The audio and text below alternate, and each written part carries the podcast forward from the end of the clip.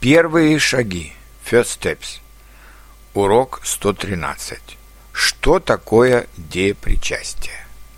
Сравним два предложения. Девушка шла и улыбалась. Девушка шла, улыбаясь. В первом предложении улыбалась глагол. Во втором предложении улыбаясь деепричастие или джерунд. Деепричастие показывает дополнительное действие. Оно образуется от глаголов с помощью суффиксов «я», «ясь» для глаголов несовершенного времени вида и «в», «вшись» для глаголов совершенного вида. Например, читать – читая, прочитать – прочитав, встречаться – встречаясь, встретиться – встретившись. Деепричастие от глаголов несовершенного вида показывают дополнительное действие, которое совершается одновременно с действием главного глагола. Читая книгу, он улыбался. Причастие от, деепричастие от глаголов совершенного вида говорят о действии, которое совершилось раньше действия основного глагола.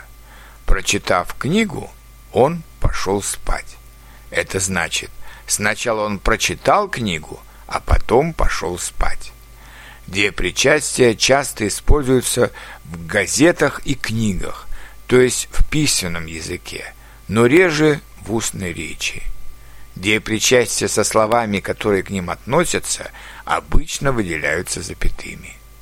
А теперь послушайте примеры предложений с деепричастиями. Изучая иностранный язык, нужно иметь терпение.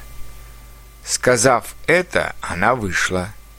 Вернувшись с работы, мать начала готовить ужин для мужа и детей. Она не могла заснуть, мечтая о новой встрече с ним.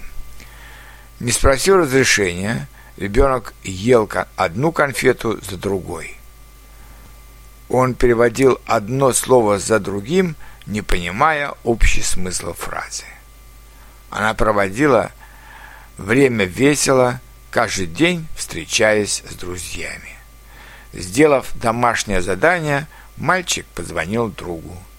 Слушая и читая каждый день новые тексты, вы будете знать иностранный язык лучше.